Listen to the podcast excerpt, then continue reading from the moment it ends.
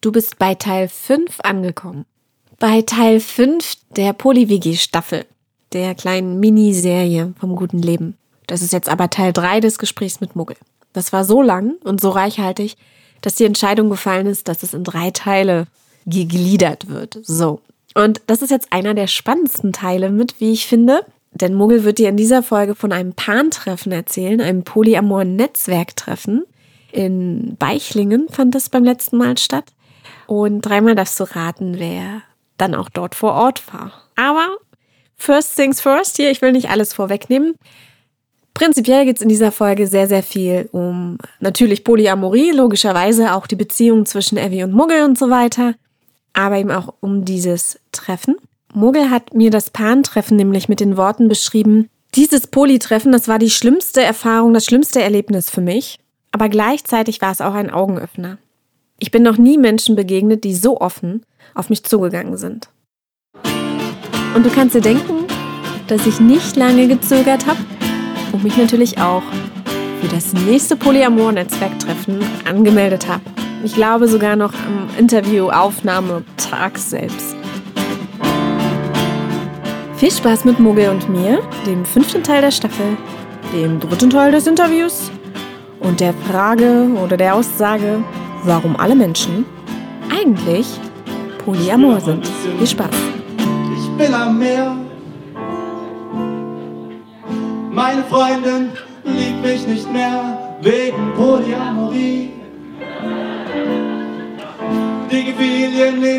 Ich sag, das Polytreffen war ein schlimmes Erlebnis für mich, aber gleichzeitig war das ein Augenöffner, der Wahnsinn. Ich kann das nur jedem empfehlen, da hinzufahren. Und das, ich möchte von mir selber aus hin. Inwiefern Augenöffner, weil du dich damit konfrontieren musst? die Menschen, die Menschen dort, das, ich bin noch nie Menschen begegnet, die so offen auf mich zugegangen sind. Und das, das hat mir selber gezeigt, wo ich mit mir Probleme habe. Da war ein Mädel dort, die war ja jünger wie ich, das war die jüngste, die da dort war. Und die ist am dritten Tag hergegangen und die haben mir quasi, die haben mich angeschaut, das war die ein Einhorn. Weil ich gesagt habe, ja, ich bin hier monogam und so und ich habe noch nie in meinem Leben mit einer anderen Frau Sex gehabt wie mit meiner Frau. Oder ich habe noch nie eine andere Freundin gehabt oder geschweige denn jemand anderen geküsst oder so. Dann sind die doch schon, was wirklich? Und dann seid ihr schon verheiratet. Und die sind nicht wirklich hergegangen und so quasi, oh, sowas habe ich ja noch nie gesehen. Die, die eine Frau ist halt dann zu mir hergegangen und hat meinen Arm genommen und hat ihn so, so auf die Brust gelegt und hat gesagt, äh, sie findet es voll toll, dass ich so aufgeschlossen bin und dass ich quasi daherkomme und mir das anschaue und nicht andere Menschen verurteile, sondern dass ich wirklich quasi offen für neue Sachen bin. Und ich bin halt dort gesessen und habe die angeschaut und habe halt geistig in meinem Hinterkopf die ganze Zeit darauf gewartet, dass jetzt irgendein fiese, irgendein fieser Seitenhieb einfach daherkommt. Weil das halt ist, was ich erwartet habe von der Menschheit, so wie ich es bisher kennengelernt habe. Aber die ist offen und ehrlich hergegangen, hat sich einfach nur bei mir bedankt dafür, dass ich da bin. Und das war, sowas habe ich noch nie erlebt, das war echt krass. Und das kann ich einfach, ich weiß nicht, was das in mir ausgelöst hat, aber das war, also da bin ich danach dort gestanden und gesagt, wow, Na, du hast dich so möchte ich einmal sein. Du hast dich angenommen gefühlt. Ja, richtig. Ja, aber von einem weltfremden Menschen, den ich noch niemals gesehen habe. Der hat keine Ahnung, wer ich bin. Die weiß nicht, was ich in meiner Freizeit tue. Vielleicht bin ich ja Kükenschredderer, was weiß ich. Aber die ist einfach hergegangen und hat sich dafür bedankt, dass ich da bin. Und das war Wahnsinn. Wann ist denn das nächste Polytreffen? Vielleicht, ich hatte überlegt, vielleicht könnten wir drei Jahre dahin. Boah. Weil ich glaube, Evie will hin, ne? Dann müsste ich mich bald anmelden. Ich weiß nicht, ob es die Anmeldung ist, aber ich glaube im Juni. Aber das sind nur, also das sind nur 130 Plätze oder so. Also das Deswegen müsste man sich bald anmelden. Aber Ja. werdet ihr da sein wieder? Oder? ja, auf alle Fälle. Also Devi wird uns beide sofort dort anmelden. Und das ist auch mit meiner Chefin schon geklärt. Ich habe schon gesagt, dass ich da Urlaub brauche und mir ist scheißegal wann, aber da bin ich nicht da. Also, das Kannst ist. du die Website mal nochmal ansagen? Wo Die weiß, ich- weiß ich nicht, das macht alles nicht Evi. Da musst Evi, musst Evi fragen oder so. Kannst du ja noch schreiben. Kannst du noch kurz für die Leute, die da noch nie auf so einem Treffen waren, sagen, wie man sich das vorstellen muss, was da abgeht? Weil ich habe gehört von irgendwelchen Sexräumen. Ja. Also ich bin da dort gewesen und dann habe ich echt. Wie in einer anderen Welt ist das einfach. Wenn du als, sag ich jetzt einmal, als normaler monogamer Mensch gehst, das ist krass einfach. Da war ein Raum, da sind 100.000 Matratzen am Boden gelegen und da kannst du einfach reingehen und Sex haben. Mit deinem Partner. So ungefähr. Du gehst da mit deinem Partner rein und hast Sex, aber dann sind andere Menschen auch drin und haben auch Achso, Sex. aber ich kann nicht einen Fremden mir krallen. Doch, natürlich, wenn der Bock hat, dann gehst du mit dem rein. Also, das, so wird das quasi Sonnenwiese. Das ist quasi, da Das ist aber eigentlich doch nur ein anderer Swingerclub, oder? Nein, nicht wirklich. Was ist ein Swingerclub? Wie definierst du Swingerclub? Du, du gehst in ein Etablissement, was von der Außenwelt sich ein bisschen abgrenzt. Ja, gehst du da allein, alleine hin oder mit deinem Partner? Kannst auch mit deinem Partner hin. Ja, genau. Ja, gut, dann kannst du sagen, das ist ein Swingerclub. Der eine Raum. Dann hat es aber einen Raum gegeben, da wo quasi, da gehst du eine, zu zweit, zu dritt, zu viert, was auch immer, und dann machst du die Tür zu und dann kann da kein anderer rein. Und dann hat es einen Raum gegeben, der Begegnungsraum, da habe ich mir aber niemals eingetraut, weil das war einfach zu krass für mich. Das ist, da gehst du eine und die einzige Regel, die es in dem Raum gibt, ist Achtsamkeit. Quasi, da drin kann alles passieren, oder, aber alles kann, nichts muss. Ist quasi das. Aber es ist bei weitem nicht nur um Sex gegangen. Aber natürlich ist, weil die Menschen, die, die treffen sich auf dem Polytreffen und die sind dann so Beziehungen, die, der eine wohnt in Berlin, der andere in Köln und einer wohnt in München. Und die haben eine Dreierbeziehung und die treffen sich dann dort gemeinsam. Und natürlich mögen die dann Sex miteinander haben, wenn die quasi Aber wie können die denn eine Beziehung haben, wenn die sich nie sehen? Also das gehört doch schon zu einer Beziehung wenigstens als Kriterium, dass man sich sieht, oder? Na. Die haben halt dann anderweitig Kontakt. Es gibt auch Fernbeziehungen und so. Ja, aber sie sehen sich schon mehr als einmal im Jahr. Ja, wahrscheinlich schon. Also Das kann ich nicht beurteilen, aber ich glaube schon. Aber das ist halt quasi denen einer gemeinsamer Urlaub. Die fliegen halt dann nicht in die Karibik oder so miteinander, sondern die treffen sich dort. Und ja, es läuft halt alles freiwillig dort ab. Also du kannst jederzeit sagen, ich habe überhaupt keinen Bock, ich mag einfach nur, keine Ahnung, drei Tage dort sein und mir das anschauen. Aber das sind halt von jedem, der da dort ist, hat die Möglichkeit, Workshops anzubieten. Und dann ist halt für die, die Produkte, das das, das ist, ist halt von in der Früh bis auf Nacht, das da, sind da Workshops, die du machen kannst. Und das sind Workshops von quasi einfach nur eine lockere Frauengesprächsrunde, wo halt Frauen über was weiß ich für Sachen reden, über das Frauen halt da so reden, bis hin zu äh, tantrische Schokomassage. Kannst du da alles machen. Oder auch nicht. Wir waren die Jüngsten, wir waren damals 26 und eine war 25 und die anderen waren halt so Anfang 30 und dann Ende 30 waren halt da und es waren aber auch welche da, die sind schon 60. Es war einfach eine bunt gemischte Gruppe, aber der Durchschnittsalter hätte ich jetzt gesagt, war 45 bis 50. Aber das stört auch keinen. Weil die waren halt einfach in einer Zeit voraus damals, muss ich sagen. Aber auch nicht auf die gute Art, weil da habe ich auch ein paar Geschichten gehört, dass quasi das mit den Hippies, das ist auch ein bisschen komisch. Aber ich bin halt einfach der Meinung, dass das, die Polyamorie ist, das wird was, was in den nächsten 20, 30 Jahren wesentlich mehr passieren wird, wie man glaubt. Weil das einfach die, die Entwicklung ist, in die, die die Menschheit im Moment geht. Früher hast du Monogamie gehabt. Pure Monogamie. Da hast du einen Partner gehabt und den hast du vom Anfang an gehabt bis zum Ende von deinem Leben. Und dann ist die serielle Monogamie gekommen. Und da haben am Anfang die Leute haben da ausgeflippt. Da ist quasi wie du, wenn dein Mann stirbt mit 40 oder so und dann als du ein paar Jahre später nochmal mit jemand anderem anfangen, das geht ja gar nicht als Frau. Da hättest du einsam bleiben müssen bis zu deinem Lebensende. Und jetzt hat ja, hast du ja die serielle Monogamie. Du bist zwar nur noch mit einem Partner zusammen, die ganze Zeit, aber die Partner ändern sich halt. Und dann bist du halt quasi seriell monogam. Und dann ist halt jetzt halt die polyamore Entwicklung die nächste Stufe. Und die wird jetzt halt auch angeschaut. Mei, ich kann das nicht und ah, und wie kannst du nur? Verstehst? Aber ich glaube, dass das einfach die Richtung ist, in die es geht. Weil halt die Menschheit an sich immer aufgeschlossener wird. Aber es wird halt auch gleichzeitig unglaublich den Gegeneffekt geben. Und das ist, was zurzeit überall auf der Welt passiert ist, das mit der Radikalisierung. Das eine geht extrem in die eine Richtung und das andere geht dadurch, weil das eine so offen ist, in die geschlossenere Richtung. Und ich bin gespannt, wie es wird, aber ich glaube, dass die, das Polizei halt einfach irgendwann ganz normal wird. Und das hoffe ich auch, weil es sollte nicht so sein, dass quasi Menschen sich dafür schämen müssen, wie sie es empfinden. Und ob du das jetzt offene Beziehung nennst, oder Polyamor oder Polygam, was ja. Polygam ist ja nur mit Ehe. Ne? Ja, richtig. Das ist dann das mit, sie müssen verheiratet sein. Das ist, ich weiß nicht, das ist genau das. Warum muss das einen Begriff haben? Weil ich. Damit du drüber reden kannst. Nee. Oder damit du es analysieren nee, kannst. Nee, was mich am, warum mich das mit der Polyamorie so nervt, ist, weil ich glaube, dass Liebe halt das ist, worum es im Leben geht. So. Und ähm, dass die eine Kraft ist, eine Ja, Macht, irgendwie ja. Power hat. Und also deswegen diskutiere ich gerne, was ist es für dich, was ist es für mich. Mhm. Deswegen mag ich es nicht, wenn was verkauft wird als Liebe, was irgendwie keine Liebe so ist. Und Ja, aber wer Menschen gibt- Sex zu haben, wer ist noch gibt- keine Liebe. Wer gibt dir das Recht? Weil wenn es nur um Sex geht, ist es keine Liebe. Dann ist es Sexualität. Da muss es ja noch einen Zwischenschritt geben. Ist es so? Ja, ist es, nur Sex es ist keine Liebe. Kannst du nicht, für, kannst du, wenn du mit einem Menschen ein One-Night-Stand hast und du kannst den richtig gut leiden, Dann kann liebst ich du ihn den gut dann? leiden. Ja, Nein, ich kann ihn, das ist keine Liebe dann. das ist in deiner, das ist deine Ansicht. natürlich, du kannst einen Menschen, den du nur flüchtig triffst, kannst du trotzdem lieben. Absolut. Sag, du schüttelst jetzt den Ich Kopf. schüttel den Kopf. Ja? Das Ja. ist aber, das ist, weil du das für die Nee, ich nicht glaube, so. bis auf 1% der Menschheit würde jeder das so sagen, möchte ich behaupten. Ja, und wie viel, wie viel sind das? Wie viele Millionen Menschen sind das? Wenn du sagst, du hast Ich kann es 8 einfach- Milliarden ich Menschen kann auf es der einfach Welt. nicht verstehen. Das ist das Einzige, wo ich. Nein, du kannst das schon verstehen. Nee, es, es ist total unlogisch für mich. Du kannst niemanden lieben, den du gar nicht kennst. Doch. Es ist ungefähr so, als würde ich sagen, ich mache mal ein total bescheuertes Beispiel, weil da gerade ein riesiger Grundig-Fernseher steht. Ähm, ja? Du sagst mir, kennst du, was hast du gestern gespielt? Zelda oder Ja. so, ne? Äh, Und äh, findest du Zelda auch so geil? Oder liebst du Zelda auch? Findest du das Spiel auch so geil?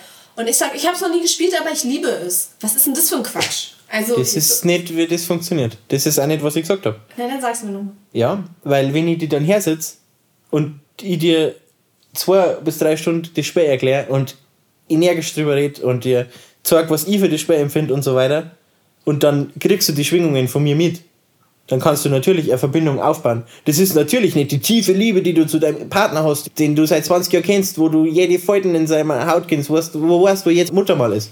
Aber deswegen ist es trotzdem eine Form von Liebe. Weil das ist, in meiner Definition, ist jede Art von Beziehung, die, mit, die du mit einem anderen Menschen hast, eine Liebe, Liebesbeziehung. Okay. Gut, dann gebe ich dir mal kurz meine. Vielleicht ist es das Gleiche und wir reden nur mit anderen Ja, Worten drüber. ja, das ist also wahrscheinlich, bei mir ja. ist so im, im Kopf so, ich, so wie so ein Zeitstrahl. Mhm. Und das fängt an mit, ich mag jemanden unglaublich, Ja. finde ihn interessant, spannend, mag ihn, Ja? bin neugierig auf ihn, respektiere ihn, so all diese positiven Ja. Dinge. Dann verliebt sein vielleicht, muss nicht mal sein, in Klammern, kann daneben stehen oder dahinter, ist egal. Ja. Und dann so Liebe, die so ganz langsam anfängt von ich, ich liebe ihn zu, was du sagst, ich kenne jede Falte, ich, Mhm. die Person steht da und ich weiß, was sie denkt. Das ist dann Scale-Level irgendwo ganz Ja. oben. Also für mich ist der Liebe vorgeschaltet sozusagen verliebt sein eventuell, aber mögen erstmal. Also ich glaube, für mich ist es eher so, wenn ich mit deinem Beispiel, ne, man hat mit jemandem Sex, der Sex ist unglaublich toll, man fühlt sich der Person nah, man hat vielleicht sogar einen intimen Moment. Das ist noch nicht Liebe, das ist geil, das ist schön, das ist was Besonderes, das ist toll, man freut sich drüber, man fühlt sich nah, alles gut, alles toll, aber das ist erstmal nur unglaublich mögen und dann, wenn man sich mehr trifft und es dann über Kontinuität und Zeit und Kennenlernen, Das sagst du dann, dass sie die Liebe entwickelt. ja, Aber die muss ja trotzdem irgendwo anfangen. Und ich bin halt der Meinung, dass die quasi schon am ersten Moment anfängt. Und wie weit die dann geht, ist halt, wie weit du die gehen lassen möchtest. Ja, aber dann kann ich dich ja, dann kann ich ja sagen, wann fängt die an? Wenn die Person den Mund aufmacht und redet? Oder nur wenn sie über die Straße läuft? Was ist denn dann der erste Moment? Das ist schwierig zu sagen. Ich, ich nehme jetzt einfach mal die als Beispiel. Ich habe die gestern das erste Mal getroffen. Aber ich fühle mich im Moment sehr verbunden zu dir, weil ich selten mit den Menschen so offen über Sachen rede. Wobei wir uns ja gerade zum ersten Mal ein bisschen streiten, was cool ist. Wir haben gerade Ja. zwei Stunden konsensual geredet so, Ja. und waren voll auf einer Wellenlänge und jetzt sind wir hier mal total, jetzt ist eigentlich der Podcast schon zu Ende und wir sind völlig nicht einer Meinung mehr. Ja. Ist völlig uneins. Und Ja, aber schau, ich bin zum Beispiel auch der Meinung, dass mir quasi jetzt halt die Art von Verbindung, die wir jetzt halt aufgebaut haben, weil das ist zum Beispiel was, das, das werde ich nicht mehr vergessen, dass ich mit dir da sitze und dass wir mir darüber geredet haben. Ja, ey, du bringst mich gleich zum Heulen, das ist ja unglaublich hier. Ja, ne, Gestern aber hätte ich fast geheult aus Frust bei anderen und jetzt Ja. hier aus gerührt sein. Na, das ist halt einfach so, Okay, okay, ich gehe mal auf dieses Beispiel Ja, ein, ja. Äh, Ich, äh, ich empfinde das auch. Ich empfinde auch eine totale Nähe, eine Offenheit. Ich fühle mich geborgen und zu Ja. Hause und, und wohl. du und, beschreibst gerade, wie du die quasi fühlst wenn, von einer Person, die die aber liebt. ich würde niemals sagen, weil ich kenne dich nicht. Ich Ja, richtig. Du darfst niemals sagen, dass, ich du mich dich liebst. Liebe, ja, aber das ist ja, Würdest, oder anders, du glaubst ja, dass es im ersten Moment schon beginnt, ne? ja. Aber Das ich sag heißt, nicht wenn jeder ich, Person, das heißt, dass wenn ich ich sie jetzt liebe. sage, ich liebe dich, würdest du mir das glauben? Wenn du mir das, wenn du, Das wenn du das, so, ich kann doch nicht sagen, dass ich dich liebe, wenn ich dich nicht kenne. Ja, das ist nämlich genau das. Weil du sagst nämlich, das ist, ich liebe dich, ist bei dir was, was zeitlich unbegrenzt ist. Aber was du quasi mit dem Ich liebe dich ausdrücken möchtest, ist, ich liebe dich jetzt im Moment. Und das ist, das ist genau das, was du quasi, was du quasi, was, ich, was Aber für ich mich wichtig ich, ist. Ich liebe dich ja nicht, oder man liebt ja die Person nicht jetzt. In, also, wir, wenn, das würde ja nicht stimmen. Wir würden uns nicht. Das liegt aber, das liegt auch nur an der deutschen Sprache. Weil du sagst, ich liebe dich, sagst du nur zu dem einer Partner. Aber ich hab dich lieb, sagst du zu 100 andere Menschen auch. Weil du sagst zu deinen Freunden, ey, ich hab dich lieb. Das ist, Nö, meine Freunde liebe ich auch. ja, gut. meine Kumpels oder so. Aber Also- äh, was wir ehrlichen Herzens jetzt eigentlich nur sagen können, ist, dass wir uns wohlfühlen miteinander oder dass es gut getan hat oder dass es unser Leben vielleicht auch verändert hat. Dass, Ja. dass Zum Beispiel können wir das sagen. aber wir können nicht sagen, dass wir uns lieben. Das könnte keiner jetzt wirklich sagen. Ja, Das richtig. ja Das, Farce. ja, richtig. Das ist was, was man nicht sagen kann. Aber deswegen ist. Das ist halt einfach nur, weil die, das Gefühl der Liebe noch nicht so groß ist. Oder weil die Verbundenheit noch nicht da ist, noch nicht so stark da ist, dass man es quasi in das ach so mächtige drei Worte Ich liebe dich packen kann. Verstehst? Ja, und damit es aber so Dann lass mich es anders aus. Ja, Dann okay. lass mich, lass mich zum sagen. Ja. Zum Beispiel, ich fühle mich im Moment verbunden zu dir. Ja, das, damit könnte ich leben. Ja, genau. Aber aus Verbundenheit entsteht Liebe. Richtig, das ist das, was ich meine mit Ja. dem Prozess Ja. haften. Genau, aber ob du jetzt dann sagst, ich fühle mich verbunden zu dir oder ich liebe die im Moment ein Tausendstel von ich zum Beispiel Evi lieb, dann macht das macht keinen Unterschied. Also aus meiner Sicht. Ich verstehe deinen Punkt. Du sagst, Liebe beginnt halt im ersten Moment, aber man würde es noch nicht Liebe nennen, weil Liebe immer so groß und mächtig Ja, klingt. richtig.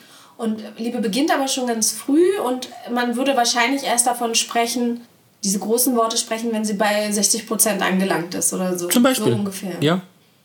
Und man muss ja da immer unterscheiden zwischen familiärer, freundschaftlicher und romantischer Liebe.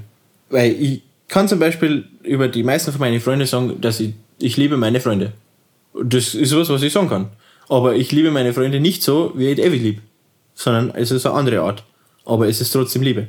Und deswegen, ich bin auch der Meinung, dass das Wort Liebe allein, das kannst du nicht definieren. Das, ist, das beinhaltet so viel und so viele verschiedene Sachen und Facetten und Aber guck mal, Aspekte. niemand würde sagen, ich bin Poli, weil er Freunde hat, die er liebt. Ne? Das ist ja die Sache. Wir beide sagen, man kann seine Freunde lieben, Ja, aber wir würden dann nicht sagen, ich bin Poli. Wir sagen dann erst Poli, wenn man eine partnerschaftliche Liebe ja, wenn man, wenn man eine romantische Liebe empfindet. Das ist halt die Haben dann Definition. äh, Charlie und Evie eine romantische Liebe? ja, absolut. Was ist der Unterschied zwischen Charlie und Evie, als sie angefangen haben und jetzt? Wann, warum ist es jetzt eine romantische Liebe und vorher war es eine freundschaftliche Liebe? Weil die beide das dazu gemacht haben. Weil die beide darüber einstimmen, dass das eine romantische Liebe ist zwischen einer. Deswegen ist es so. Und sie können halt, durch das, dass Charlotte asexuell ist, einer Beziehung nicht dadurch ausdrucken, dass sie quasi den romantischen Teil durch den sexuellen Teil ausdrücken. Sondern sie haben halt quasi nur das, dass sie sich quasi eher eine Gefühle bekunden können, die da sind. Also sie haben einfach das Label geändert. Von wir sind beste Freundinnen zu wir sind partnerschaftlich Liebende. Ja, richtig. Aber das ist halt, das Label haben sie halt geändert, weil sonst, wie du das denn sonst, kannst du es ja kaum sagen. Oder sonst weiß ja keiner. Den, Aber sonst hat sich nichts geändert zwischen ihnen? Also Ja, natürlich, die knutschen umeinander. also knutschen, dance schon. Und ich weiß nicht. Ich weiß nicht, wie du das. Hast du eine beste Freundin? Ja. Schau mal, was gibt Sachen, die du dir dann nicht verzeihst? Die ich ihr nicht verzeihe. Ja, die du, die du, nein, die du ihr nicht erzählst. Ach so. Nee, das ist ja das, was ich meinte. Ja, aber hast du ein Bedürfnis, de, deine beste Freundin zu küssen und zu kuscheln? Und Nee. Ja, genau. Das Bedürfnis ist bei denen schon da. Und eine gute Beziehung baut immer auf eine Freundschaft auf. Dann würden wir es aber schon so sagen, dass um Poli zu sein, eine Körperlichkeit irgendwie drin sein muss. Weil sonst wäre ich ja Poli, weil ich habe ja, wie gesagt, Freunde, die ich liebe und einen Partner, wenn ich einen Partner dann habe. Dann Du kannst die bezeichnen, was du möchtest. nee, weil ich halt noch nie erlebt habe, dass Poli-Leute sich Poli genannt haben, nur weil sie Freunde haben, die sie lieben. Das war immer irgendwie eine Körperlichkeit dabei. Ja, vielleicht, ja, natürlich. Weil dann so Menschen wie du kommen und sagen, ja, dann bist du ja gar nicht Poli. Nee, wenn, nee, ganz anders. Ich würde dann sagen, dann sind wir alle Poli. Ja, Weil vielleicht wir- sind wir das ja auch. Vielleicht ist das dann, wenn du das so definieren möchtest, dann sind wir alle Poli. Das kommt immer nur darauf an, wie du die Sachen definierst. Du kannst die ganze Menschheit Poli definieren, wenn du die Definition änderst. Aber im Endeffekt ist egal, wie es das nennst, solange die Personen, die beteiligt sind, wissen, was da ist. Weil Charlotte weiß, dass sie Evi liebt und Evi weiß, dass Charlotte liebt. Auch wenn es keinen Sex miteinander haben, weil Charlotte asexuell ist. Aber die wissen, dass es da ist. Und dass sie die Gefühle füreinander haben. Und deswegen ist es eine Beziehung. Weil die zwei das dazu machen und nicht, weil von außen das so ausschauen muss, als hätten die eine Beziehung. Weil das ist ja scheißegal. Könntest du für dich da mitgehen? Also ich habe für mich mal aufgeschrieben, was für mich Liebe ist. Mhm. So.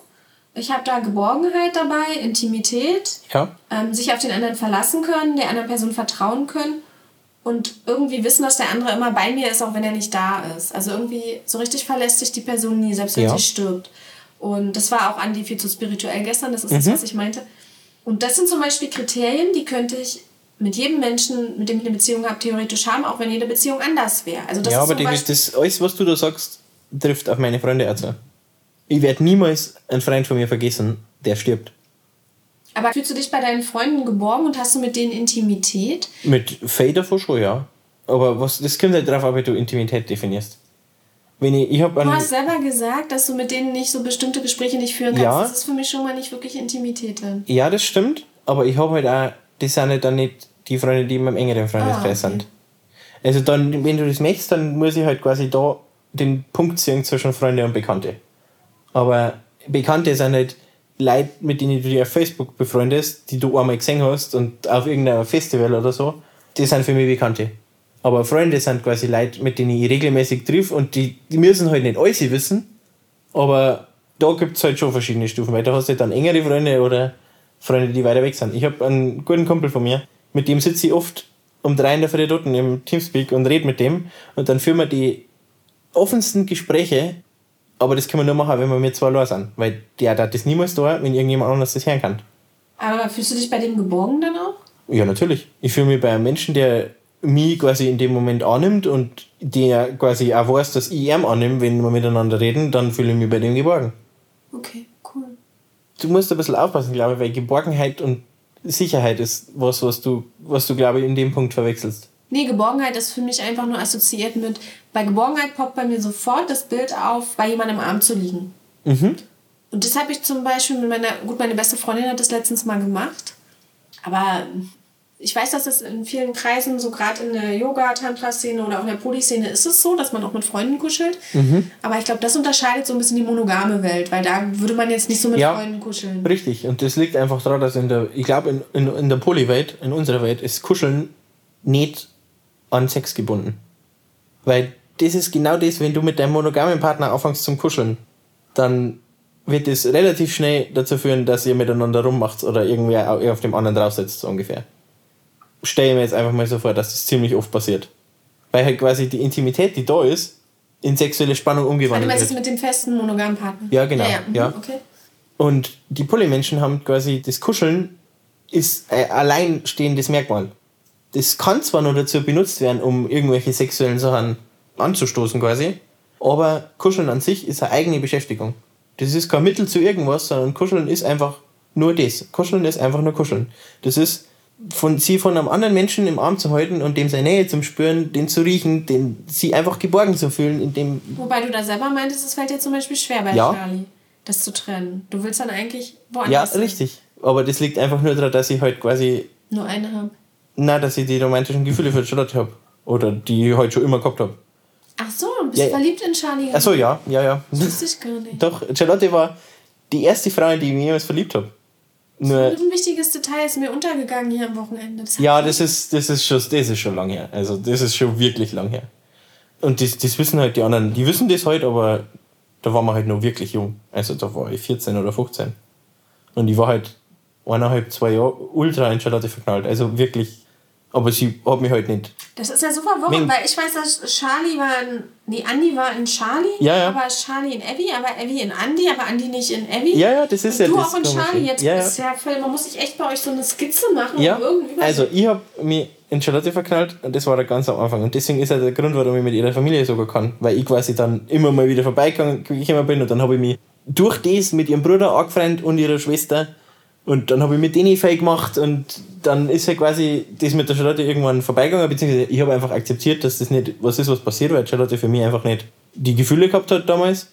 Und dann ist halt Evi irgendwann gekommen und dann war ich halt mit der Evi ewig lang zusammen und dann ist halt Evi und Charlotte waren damals schon beste Freundinnen. Das war halt auch Zufall einfach. Aber wir haben halt auch, der Kontakt zwischen der Charlotte und mir ist halt auch nie abgebrochen. Und ich bin der, der gesagt hat, Andi soll bei uns einziehen. Warum?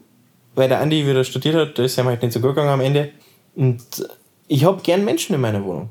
Umso mehr, umso besser. Ich freue mich, wenn Menschen da sind. Ich möchte nicht, ich möchte nicht allein sein.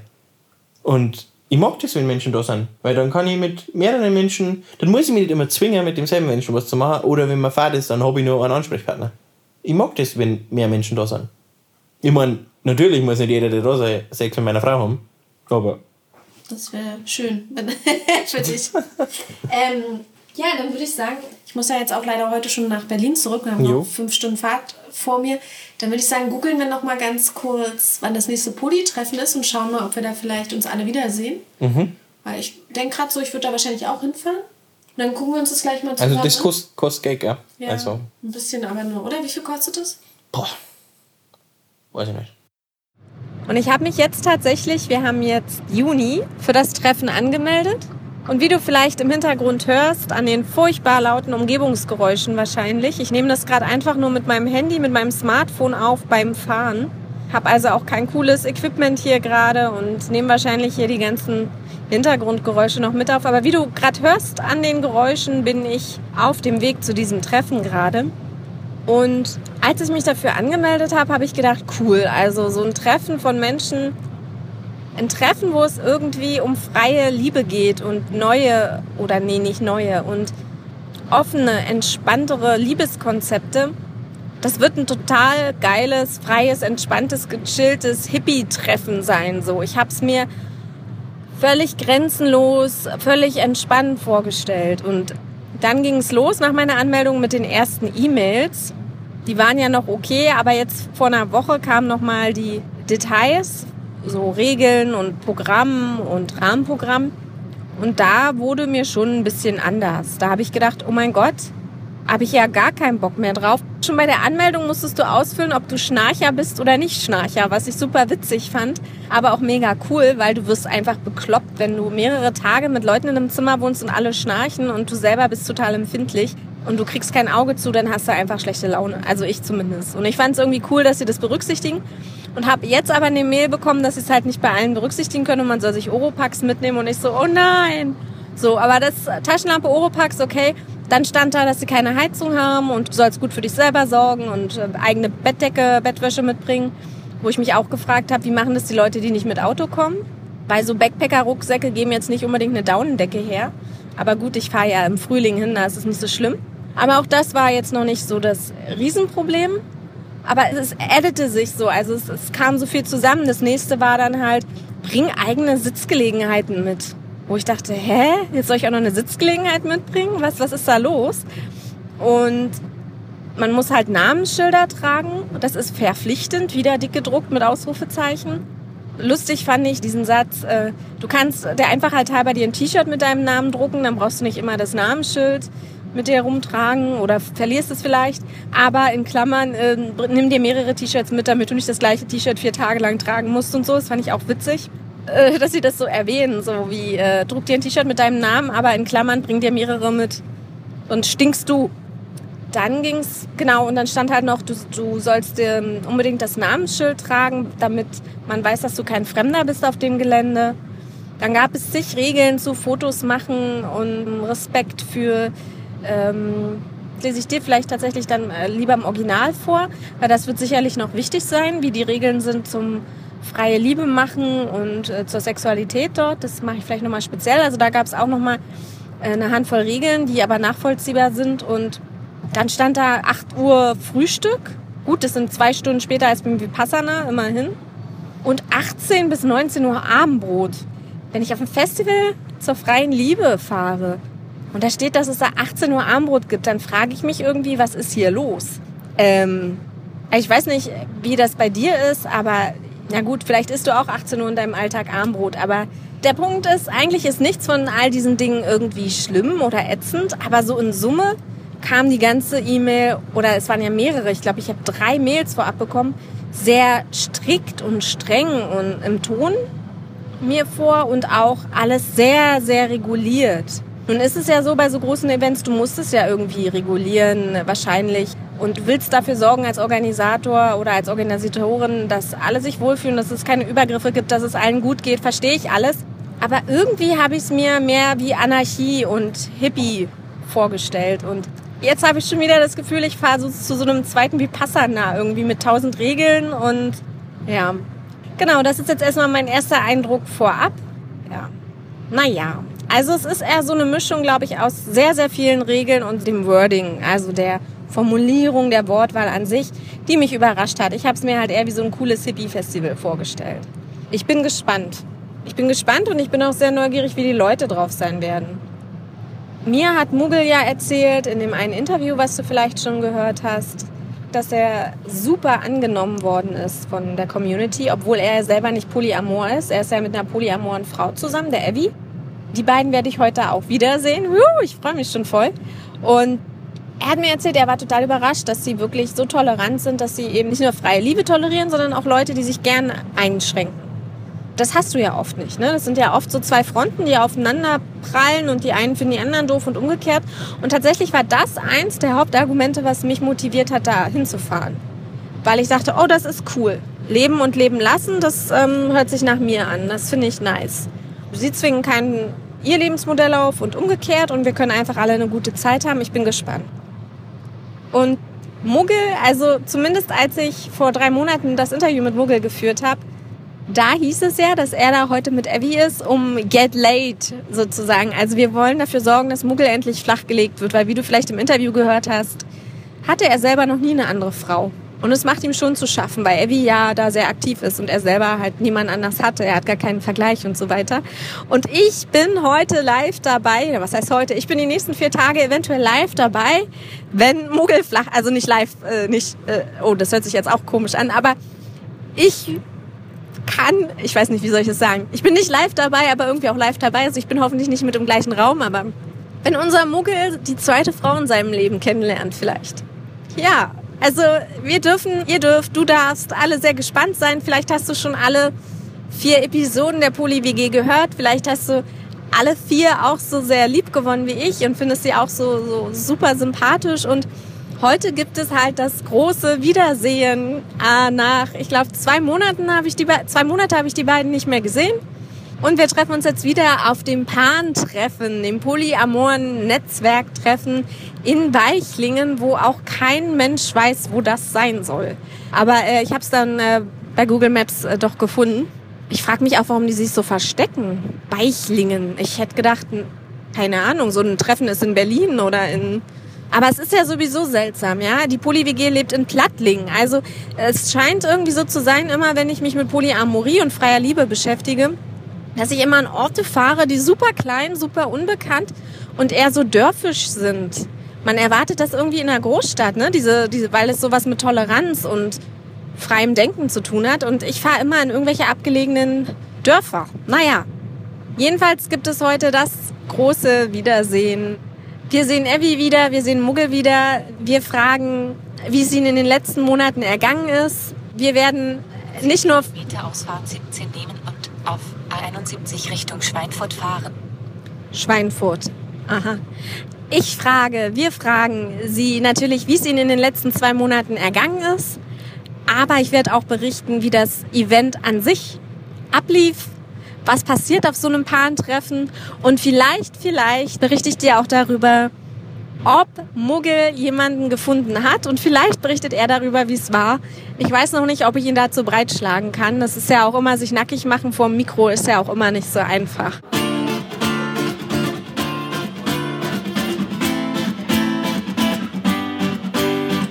Ich habe überhaupt keine Ahnung, was mich da erwartet. Und ich hatte auch eine Beifahrerin gerade über Blablacar, die auch meinte, sie würde sich das nie geben, weil sie würde erwarten, dass es sehr, sehr unangenehm wird für jemanden, der monogam ist auf so einem Treffen und sie weiß ja gar nicht, was sie erwartet.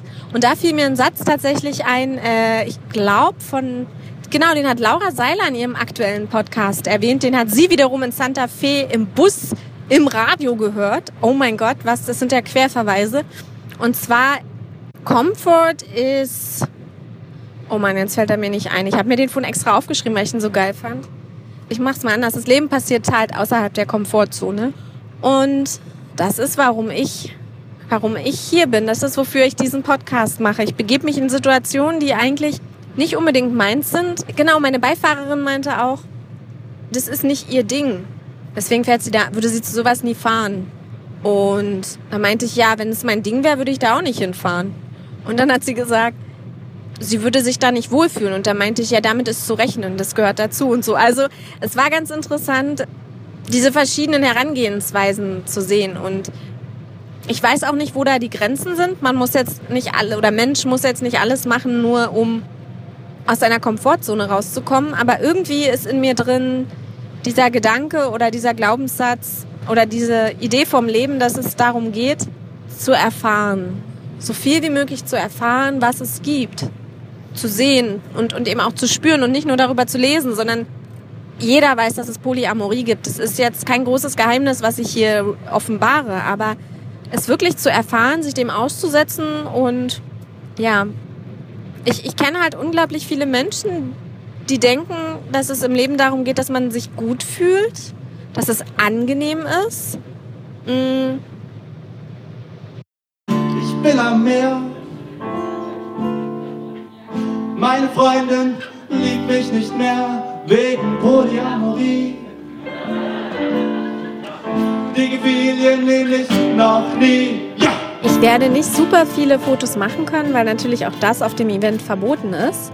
Aber ein paar wird es geben und da kannst du dann einfach mal meinen Instagram-Account checken. Warte mal, jetzt ist hier Beichlingen gleich. Rechts abbiegen auf Beichlinger Straße Richtung Beichlingen.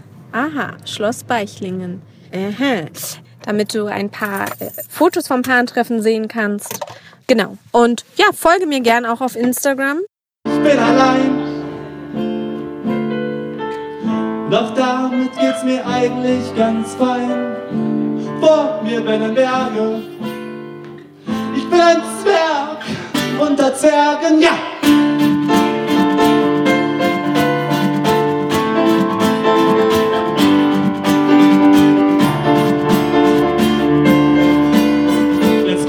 Andere Teil.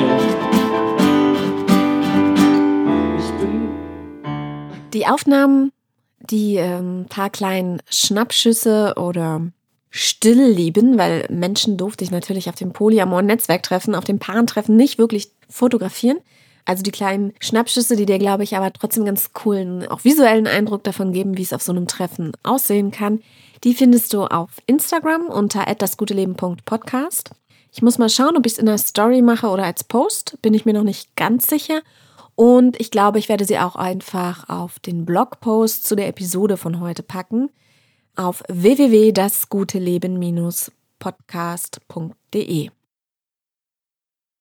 Oh mein Gott, ich bin so aufgeregt. Ich habe gerade mein Zimmer bezogen. Erstmal ist es ein mega riesiges Gelände und es ist so, wie ich es mir vorgestellt habe, super viel Natur.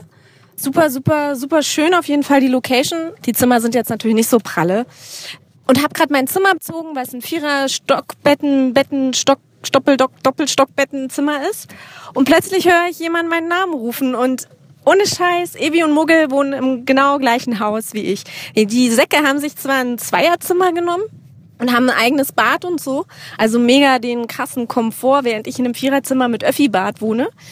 Aber sie sind wenigstens im gleichen Haus. Und Evi hat mir gerade schon gesagt, dass sie, ich muss mal, ich suche gerade meinen Parkplatz hier, weil die Einführung geht gleich los. Gott, ich verfahre mich hier gerade volle Kanne. Und Abby hat mir schon gesagt, dass ich ihr Patenkind bin. Sie hat meinen Namen auf einem Schild hochgehalten, auf einem kleinen Namensschild und äh, mir erzählt, dass jeder Neuling, der zum ersten Mal da ist, sich einen Paten, also das Patenkind ist und einen Paten braucht. Und ohne, ähm, dass sie es mir gesagt hat vorher, hat sie schon meinen Namen angegeben und jetzt ist sie meine Patin. Und ich habe gefragt, was bedeutet das, dass du meine Patin bist? Und da meinte sie, dass du mit allen Fragen zu mir kommen kannst. Und da habe ich gesagt, ja, das passt ja wunderbar, denn ich habe gerade die Anmoderation schon für den Podcast im Auto eingesprochen und da habe ich allen schon versprochen, dass ich euch mit Fragen löchern werde. Super. Genau, und da meinte ich, äh, ja, das passt ja wunderbar. Hier ist mein äh, Recorder. Ich habe sowieso unglaublich viele Fragen. Und da musste sie lachen, weil, weil eigentlich meint es natürlich Fragen bezüglich des Ablaufs hier oder wenn es vielleicht Übergriffe gibt oder so. Und ich meinte natürlich Interviewfragen. Und es gibt noch mehr Neuerungen. Sie hat eine neue Frisur. Sie hat jetzt lange orangefarbene, richtig grell orangefarbene Haare mit Wellen drin. Und äh, sie ist nicht mehr, äh, Muggel hat gesagt, er wohnt nicht mehr in Plattling. Er wohnt jetzt woanders. Und da habe ich gesagt, nein, stopp, erzähl mir nichts. Wir machen das Interview später. Ich will vorher noch gar nichts wissen, denn meine Überraschung muss authentisch sein. Ähm, das heißt, es ist tatsächlich bei den beiden in den letzten Monaten scheinbar einiges passiert. Sie scheinen nicht mehr zusammen zu wohnen, haben jetzt aber ein Doppelzimmer gemeinsam. Und ich bin mega gespannt, wo er jetzt wohnt und warum er woanders wohnt, was es damit auf sich hat. Zumindest beziehen sie jetzt ein Doppelzimmer zusammen. Und ja, also äh, erster Tag, bin gerade angekommen, habe mein Zimmer bezogen, Viererzimmer, Doppelstockbetten, Fotos gemacht für Instagram, Evi und Muggel gefunden, die auch in Haus 2 wohnen, neue Frisur begutachtet und gehört, dass ja Muggel nicht mehr in Plattlingen lebt. Wir dürfen gespannt sein. Es gibt jetzt 17.30 Uhr, also in sechs Minuten, gleich das Einführungstreffen, wo man äh, kurz Sightseeing macht und die privaten Räume gezeigt bekommt, in die man dann äh, die nächsten Tage nicht mehr darf. Also keine Besichtigung mehr machen darf. Und das will ich auf keinen Fall verpassen. Und ich suche gerade total panisch hier meinen Parkplatz. Ich finde ihn nicht. Ich habe hier eine Karte, aber nebenbei spreche ich hier die Episode ein und es ist vielleicht ein bisschen zu viel Multitasking für mich. Also wir hören uns. Ja, das einzige Problem, was ich noch hatte, war, dass man Wertsachen im Auto lassen soll, weil die Zimmer sind alle komplett unverschlossen. Das ganze Gelände hat Zimmer mit Türen ohne Schlösser. Und im Auto lassen finde ich jetzt auch nicht viel safer. Besonders da ich mein Notebook und mein Equipment halt für den Podcast alles mit habe. Ich wusste das schon vorher, aber ich konnte es halt nicht zu Hause lassen, äh, weil ich ja diese Episoden hier aufnehmen will. Also äh, ja, ist nicht so sinnvoll noch mehr in Verbindung zu kommen.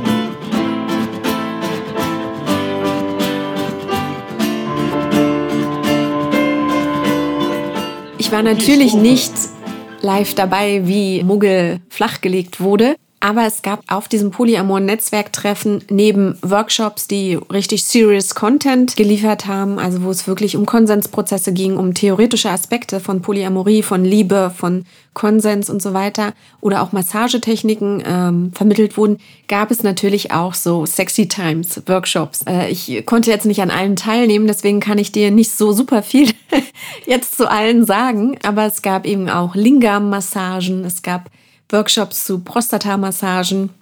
Unabhängig von diesen Workshops gab es auch so Rückzugsräume, die hießen dann Sonnenwiese und äh, ich weiß gar nicht mehr, wie die, was die so alles für schmissige Namen hatten. Und äh, du konntest dich eben auch zu dritt, zu vier, zu fünft, je nachdem, wie groß diese polyamore Liebeskonstellation war, zurückziehen. Dann hast du so ein Schild umgedreht draußen, dass man wusste, das ist besetzt, der Raum, der ist belegt. Oder eben auch, wenn du neue potenzielle Liebespartner und Liebespartnerinnen kennenlernen wolltest, auch zu zweit dorthin und die neue Person erkunden. Und in diesen Sexräumen lagen halt Lecktücher, äh, Latexhandschuhe, Kondome, verschiedene Gleitgele. Es war mit Matten alles ausgelegt ähm, für die Menschen, die dort zu zweit, zu dritt, zu vier, zu fünft Sex haben wollten oder den theoretischen Input aus den Workshops direkt mal umsetzen wollten. In diesen Workshops, zum Beispiel im Lingam-Workshop, war es so, dass da zwölf Matten oder so ausgebreitet waren, ähm, jeweils immer zwei Menschen, also idealerweise ein Mensch mit Lingam, was das tantrisch-spirituelle Wort für Penis ist, da liegen sollte und ein anderer Mensch. Und dann gab es eine Lehrerin, die dann theoretisch so die Schritte vorgeführt hat, ne, von einer tantrischen Lingam-Massage. Und dann saßen halt die Pärchen außen drum rum und haben das halt nachgeturnt. ja, und dann gab es auch Kuschelräume, wo alle Menschen bekleidet waren und sie einfach miteinander Kuschelbalks gebildet haben ähm, und auch einen Sexraum, durch den man ähm, von außen durch eine Glasscheibe gucken konnte für die Menschen, die sich gerne ein bisschen exhibitionistischer ausleben wollten. Und Prostata-Massage-Workshops, auch wieder jeweils gleiches Setup, ein großer Raum, schön aufgeheizt, viele Matten, jeweils immer zwei Menschen. In der Mitte wieder Lehrerin mit Proband und die Probanden und Probandinnen außenrum haben es dann nachgeturnt, mit Handschuhen übergezogen und so weiter. Also das Setup war sehr, sehr ähnlich dem Setup aus den Squatting-Workshops, an denen ich teilgenommen habe. Die Serie dazu findest du auch hier in diesem Feed, also findest du auch beim guten Leben. Gibt es eine komplette Serie nur zum Thema Squirting. Genau, aber das war natürlich nicht, also es war jetzt da nicht so Sodom und Gomorra, ne? Also es sind jetzt nicht alle Menschen nur hingefahren, weil sie wilde Sexorgien feiern wollten oder Sexpartys, äh, sich auf Sexpartys ausleben wollen. Das haben die meisten dieser Menschen auch in ihrer Heimatstadt. Dafür müsste man nicht extra auf ein Paartreffen fahren, sondern es geht den Leuten wirklich auch darum, sich in der Community gegenseitig selber zu stärken andere Polis kennenzulernen. Es gab halt auch wirklich viele Gesprächsrunden und Workshops, wo man sich ausgetauscht hat, wie lässt sich Poli leben, was für Probleme haben Polis, wie kann man diese Herausforderungen meistern. auch die Wahrnehmung im Außen, ne? welche Urteile gibt es, mit was ist man konfrontiert in seiner Familie, bei seinem Outing, in seinem Berufsalltag, wie ist das mit Kindern und so weiter. Also die Sex-Workshops oder die Hands-on-Workshops, die waren halt nur ein Teil davon. Es gab auch Menschen oder du konntest auch auf diesem Event sein, ohne jemals einen dieser Räume zu betreten. Ne? Konntest einfach durch die Natur gehen, tolle Menschen kennenlernen, mit diesen Menschen sprechen, auf theoretische Workshops gehen, das ganze Thema einfach studieren mit Block und Zettel und mit Leuten gemeinsam abends tanzen und feiern und gemeinsam frühstücken, einfach nur kuscheln oder nicht mal irgendeine körperliche Berührung haben. Du kannst dort auch hinfahren, wenn du gar keine Berührung möchtest und trotzdem vier Tage am Stück dich gut unterhalten fühlen und ganz viel unternehmen und auch ganz viel inhaltlichen Input bekommen. Es war also auch für diese Menschen nicht langweilig und das ist eben auch nicht der Fokus des Events, dass berührt werden muss oder dass es um Sex geht. Und einige Menschen waren noch da, ähm, sehr wenige, aber so vielleicht mit mir zwei oder drei, die noch keine Meinung zu Poli haben und ja, sich dem einfach mal aussetzen wollen, mit Leuten ins Gespräch kommen wollen. Und es waren auch zwei oder drei Menschen dort, die selber noch keine Poly-Beziehung führen, aber überlegen, ihre Beziehung zu öffnen oder halt ihre eigenen Lebensmodelle gerade in Frage stellen. Genau, aber da nicht mit ihren Polypartnern ankamen auf dem Event, sondern wirklich alleine angereist sind und selber vielleicht in noch gar keiner Beziehung oder einer monogamen Beziehung steckten. Und eine Lady ist mir begegnet, die in einer offenen Beziehung lebt, nicht so richtig wusste, ist es eine offene Beziehung oder ist es eine Polybeziehung und auch nicht so richtig wusste, ob sie das möchte. Und die war zum Beispiel auch da mit ihrem Partner, um sich da zu verorten, um mit anderen ins Gespräch zu kommen. Und da habe ich jetzt auch, ich habe mich mit ihr connected und wir sind ein bisschen über WhatsApp und Instagram in Kontakt geblieben. Und sie hat sich tatsächlich am Ende von ihm getrennt und lebt jetzt in einer sehr, sehr glücklichen monogamen Beziehung. Wie sich herausgestellt hat, waren Evie und Muggel gar nicht gemeinsam als Ehepaar auf dem Pan-Treffen. Ja, sie hatten zwar gemeinsam dieses Doppelzimmer gemietet, aber sie waren mittlerweile in Anführungsstrichen nur noch als platonische Freunde dort. Und unser Muggel ist am Samstagabend auf dem Pan-Treffen dann auch tatsächlich jemand begegnet. Und sein Wunsch hat sich am Ende auch erfüllt. Ähm, Hashtag get late. und diese Lady ist mittlerweile auch seine Freundin. Sie lebt in Leipzig und er lebt weiter in der Nähe von Plattlingen. Er und seine neue Freundin aus Leipzig führen eine polyamore Fernbeziehung und sie sind sehr, sehr glücklich miteinander. Muggel schickte mir letztens ein Foto, das hat seine Freundin heimlich aufgenommen mit dem Handy, als sie mit ihm gekuschelt hat. Und er schickte mir dieses Foto über WhatsApp äh, mit den Worten, Dana, das beschreibt sehr gut, was ich da fühle und was ich bei ihr fühle. Evie und Muggel sind mittlerweile geschieden. Ich bin allein. Doch damit geht's mir eigentlich ganz fein. Vor mir werden Berge ich bin ein Zwerg unter Zwergen, ja.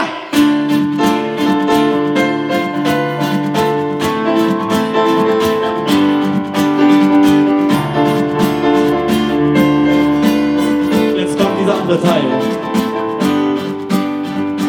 Also Eric ist ein Mensch oder Erik, Eric, der auch mit Muggel und Evie und mir auf dem Paarentreffen sich angefreundet hat oder ich glaube, Muggel und Erik waren sogar schon vorher viele, viele Jahre gute Freunde und befreundet. Und ich habe Erik da eben auch kennengelernt, habe mir auch seine Geschichten angehört und er ist ein Student, ich glaube Germanistik studiert er oder mittlerweile dürfte er schon fertig sein damit und gleichzeitig so ein bisschen ist er eben auch Musiker oder Rapper oder ich weiß nicht, wie er sich da selbst definiert. Hätte auch Bock, da in die Richtung zu gehen und sich da was aufzubauen, forciert es aber nicht.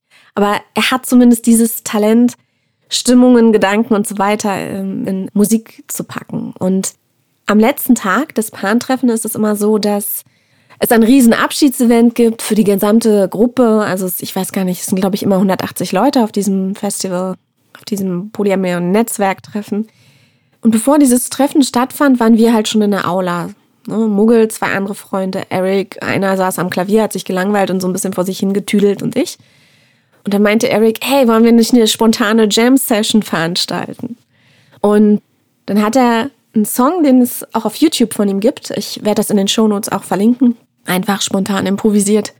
Und dann gab es so eine kleine Jam-Session. Und dieser Moment hat für mich persönlich das gesamte Paarentreffen super gut zusammengefasst.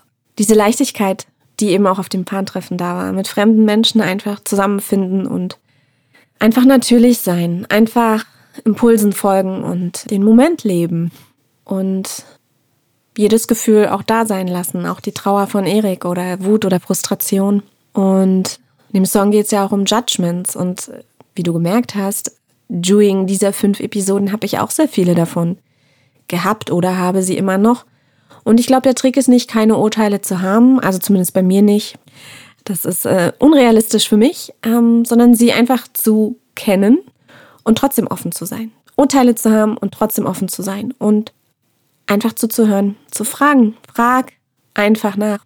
Ja, und ähm, wenn du Lust hast, dann dreh jetzt den Lautstärkeregler auf deinem Mobile Device. Total auf Anschlag. Die Aufnahmequalität ist ein bisschen essig. Und lass dir den Song, wenn du Lust hast, unter die Haut gehen. Und ich verlinke das Original in einigermaßen vernünftiger Aufnahme nochmal. In den Shownotes und auf dem Blog natürlich. Dann kannst du dir das auf YouTube nochmal anhören. in etwas besserer Aufnahmequalität. Vielen Dank, dass du mich auch heute wieder begleitet hast auf der Suche nach dem guten Leben. Ihr Lieben, bis dann. Ciao, ciao, eure Dana.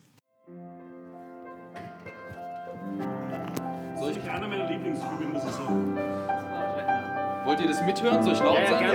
Ja, bitte. okay. Da stell mal hin, ein bisschen lauter. Jetzt hast du mich, das war mein Einsatz, danke. Okay. Können. Genau, okay. Beim nächsten steige ich dann an. Okay, ich erzähle dir eine kleine Geschichte. Ich erzähle dir die Geschichte von einem Mädchen, das ich kennengelernt habe, als an meiner Uni hohe Wellen schlugen und mein erstes Mal Kommunikationsseminar sich das erste Mal in die Augen sah. Wunderbar, klar. Sie war blond, schlank und groß. Ich nahm sie quasi sofort aufs Korn über die Kimme und sagte, hey, das ist doch absolut cool, was wir hier lernen. Machst du eigentlich Musik? Und dann ihre Stimme. Wir tauschten Handynummern aus und auch E-Mail-Adressen eben. Trafen uns am Abend gegen sieben beim Essen. Später wurde mehr daraus, denn sie schrieb mir eine Mail, in der drin stand, ob ich einmal mit ihr Mucke machen will. Ich so, ja, Text, okay, warte, es kommt gleich der Refrain. Ja. Aber bis heute will sie nicht rein gar nichts von mir wissen, weil sie fürchtet, dass ihr Herz daran zerspringt. Sie, sie hat ein ganz, ganz, ganz schlechtes Gewissen, aber sie tut es, was sie tut, weil sie sich zwingt. Sie fühlt sich schlecht vor ihrem Mann, sie fühlt sich schlecht vor diesem Jungen, aber der Fakt ist, sie fühlt sich schlecht. Sie scheint in Schuldgefühlen befangen und ich ahne schon warum. Aber waren ihre Gefühle immer recht? Wer hat recht? Kommen wir raus aus diesem Muster oder verfangen wir uns in Schuldkomplexen? Alles Unfug? Gibt's wirklich einen Grund zum Fetzen? Denn ich sehe es jeden Tag in der Kultur, dass Beziehungen kaputt gehen, Menschen leiden einfach nur, weil sich irgendwer in irgendwen verliebte. Was dem Partner dieses Menschen nicht beliebte. Und weil der Fremdgegner den Partner so sehr liebte, strafte er sich selbst als eine Niete. Er kämpfte mit dem übelsten Gewissen. Hat sie verinnerlicht, die Urteile, die sie auf uns alle einmal schmissen, als wir elf waren oder 16. Die Worte hören wir so oft, dass wir sie übernehmen und sie niemals mehr weggehen. Schlampe, wenn du Lust hast. Forzu, wenn du es wagen solltest, mehr als einen Menschen in dein Herz zu lassen. Du verletzt mich, wenn du Zuneigung für andere empfindest. Und das alles fängt schon an, wenn du noch Kind bist. Und bis heute will sie nicht, aber rein gar nichts von mir wissen, weil sie fürchtet, dass ihr Herz daran zerspringt. Sie, sie hat ein ganz, ganz, ganz schlechtes Gewissen, aber sie tut es, was sie tut, weil sie sich zwingt. Sie fühlt sich schlecht vor ihrem Mann, sie fühlt sich schlecht vor diesem Jungen, aber nur Fakt ist nur, sie fühlt sich schlecht. Sie scheint in Schuldgefühlen gefangen und ich ahne schon warum, dabei waren ihre Gefühle immer echt.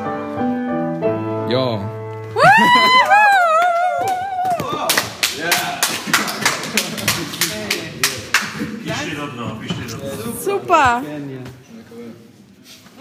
Hammer. Nee, leider nicht. Ich habe mein Aufnahmegerät im Auto. Aber ich habe jetzt so improvisiert.